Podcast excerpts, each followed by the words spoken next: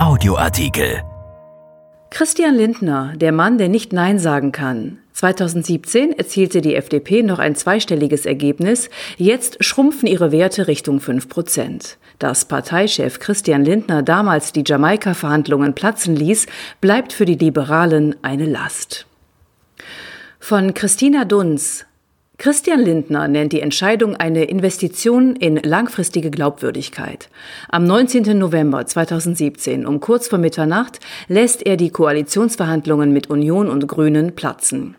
Bundeskanzlerin Angela Merkel von der CDU macht den Grünen nach Ansicht einer verärgerten FDP zu große Zugeständnisse. Der erhoffte Aufbruch mit Jamaika ist passé.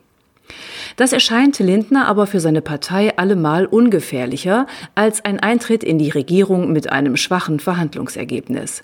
Seine damalige Begründung, es ist besser nicht zu regieren als falsch zu regieren, dürfte bis in alle Ewigkeit in Porträts über ihn vorkommen. Der FDP war über Jahre vorgeworfen worden, eine Umfallerpartei zu sein.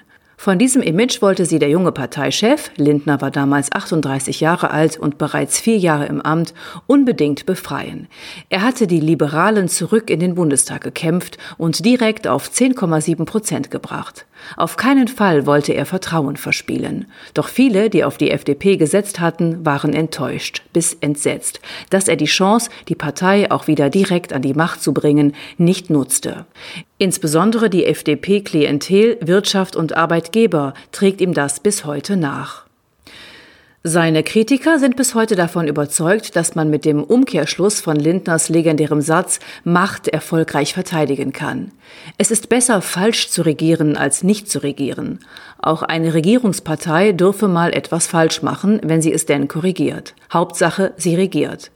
Diese Devise hört man zumindest oft in der Union, die mit Merkel seit 2005 das Kanzleramt hält.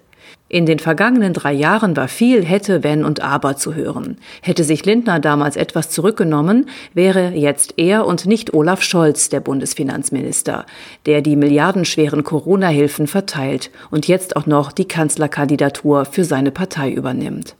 Jamaika hätte vermutlich Schwung in die deutsche Politik gebracht und den Durst der Bürger nach etwas Neuem, Spannendem, Unkonventionellem mehr gestillt als die dritte große Koalition unter Angela Merkel. Die damals regierungsmüde SPD hätte sich in der Opposition regenerieren können. Vielleicht läge sie dann in den Umfragen nicht deutlich unter 20 Prozent und die FDP nicht unter 6 Prozent.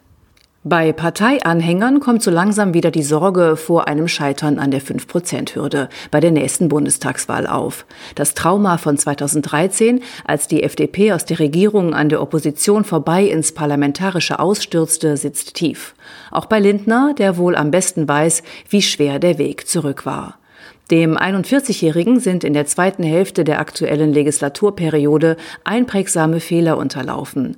Man kann auch Falschopposition machen, etwa wenn man jungen Fridays for Future Aktivisten erklären will, dass der Klimawandel doch eher von Profis bekämpft werden müsse. Das, was sich in das Gedächtnis vieler Wähler aber regelrecht eingebrannt haben dürfte, ist die Wahl des FDP-Politikers Thomas Kemmerich zum Thüringer Ministerpräsidenten im Februar mit Hilfe der AfD. Merkel nannte das unverzeihlich. Kemmerich trat wenig später zurück. Lindner hatte es versäumt, als Parteichef diesen Tabubruch zu verhindern. Er hat aber anschließend eine transparente Schadenbegrenzung betrieben und er stellte in der Partei die Vertrauensfrage, die er gewann. Aber seit dem Kemmerich-Wahlknall sinken die Umfragewerte der FDP. Das liege auch an der hohen Zufriedenheit mit den Regierungen in Bund und Ländern und mit einem starken Auftreten des Staates in der Corona-Krise, heißt es in Lindners Umfeld. Liberale Positionen würden von der Bevölkerung nicht sonderlich unterstützt. Die FDP habe zwar mit ihrer Mahnung an Profil gewonnen, die Bürgerrechte zu achten und in puncto Corona-Pandemie nach Vorbild der schwarz-gelben NRW-Landesregierung in einen modifizierten Alltag zu wechseln, im bürgerlichen Publikum sei diese Position aber so umstritten, dass größere Zugewinne bei Umfragen kurzfristig in der Führung nicht erwartet würden. Chancen würden in den Themen Schaffung von Arbeitsplätzen, solide Staatsfinanzen, Digitalisierung und Bildung gesehen. Der FDP-Parteitag im September dürfte ein Gradmesser werden, wie es um Lindner als Parteichef steht und wie selbstbewusst die Liberalen unter ihm sind. Seine One-Man-Show war von den verunsicherten Liberalen dankbar angenommen worden, als sie nach dem Wiedereinzug ins Parlament noch keinen Plan hatten. Aber so langsam muss er ein Team präsentieren, um nicht als unmodern und entrückt und unsympathisch zu gelten. Lindner wollte seine Vorschläge für den Kurs der FDP konkretisieren, heißt es. Dazu Dazu gehörten auch Ideen zur Teamaufstellung. Sein Ziel sei, weiter Politik zu machen und er habe mit der FDP noch einiges vor, sagte Lindner im Juli als Reaktion auf die schlechten Umfragewerte. Es wurden ihm auch Fragen gestellt, ob er womöglich zurücktrete. Er wolle nach der nächsten Bundestagswahl am liebsten in Regierungsverantwortung weitermachen, betonte er. Die Frage ist, ob die FDP überhaupt gebraucht werden wird. Aber wenn, ist Lindner jetzt schon klar, dass er kein zweites Mal Koalitionsverhandlungen platzen lassen kann. Er könne nicht noch einmal eine Regierungsbeteiligung ausschlagen, auch nicht Jamaika oder eine Ampel, heißt es in Führungskreisen anderer Parteien.